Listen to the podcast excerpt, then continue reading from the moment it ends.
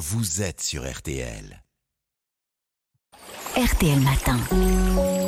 Ça va beaucoup mieux. Avec vous, Aline Perraudin. Alors aujourd'hui, vous nous parlez de la façon dont l'alimentation peut agir sur la fertilité. Ce qu'on mange joue un rôle important, vraiment? Ben oui, ça compte d'autant plus hein, qu'il y a peu de paramètres sur lesquels on peut agir lorsqu'on souhaite améliorer sa fertilité. Alors des études ont montré que certains aliments favorisent l'ovulation, d'autres plutôt la fécondation et la conception. Revoir son alimentation peut donc changer la donne.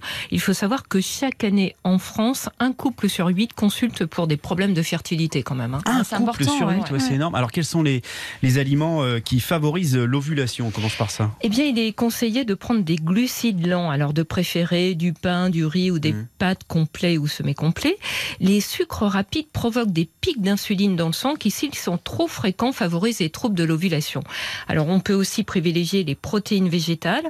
La viande rouge en particulier contient des molécules pro-inflammatoires. On peut donc faire des repas végétariens plusieurs fois par semaine en remplaçant la viande par des légumineuses, hein, des lentilles, des haricots rouges associés à des céréales comme du riz ou de la semoule. Les légumineuses, vous- vous en mettez partout. Mais oui, c'est très bon pour la santé.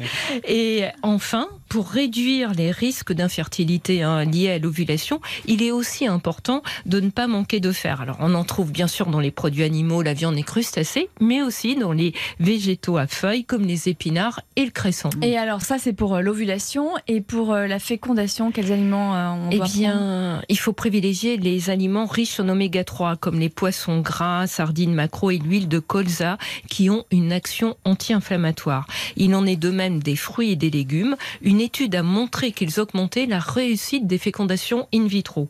Alors en revanche, hein, on limite sa consommation d'aliments ultra transformés. Ah. Oui, Ouais, ça, tout ils contiennent des hein. acides gras trans qui provoquent un état inflammatoire latent, ce qui réduit les chances de fécondation. Et puis, il faut savoir que la même chose est conseillée pour les hommes.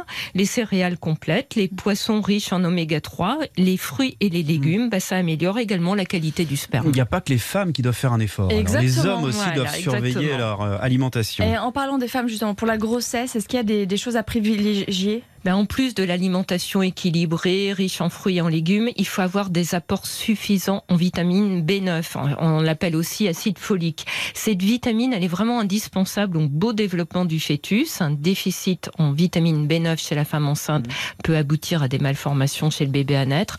D'ailleurs, une supplémentation est conseillée avant même la grossesse, dès que l'on a le projet d'avoir un enfant.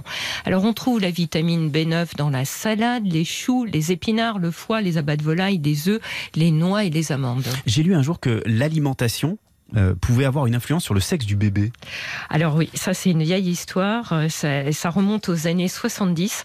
Un gynécologue, alors devinez son nom, euh, le docteur Papa, hein, Non. Non, c'est vrai Oui, oui, un gynécologue français. Mais il a mis au point un régime censé augmenter les chances d'avoir un garçon ou une fille. Alors, selon leur taux d'acidité, les aliments seraient plus propices aux spermatozoïdes filles ou garçons.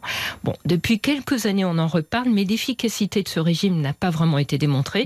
Et euh, ça peut même déséquilibrer l'alimentation en recommandant de manger tel ou Mm. tel aliment. Alors, on évite plutôt. hein. On évite. Merci beaucoup, euh, Aline Perrodin. À demain. À demain.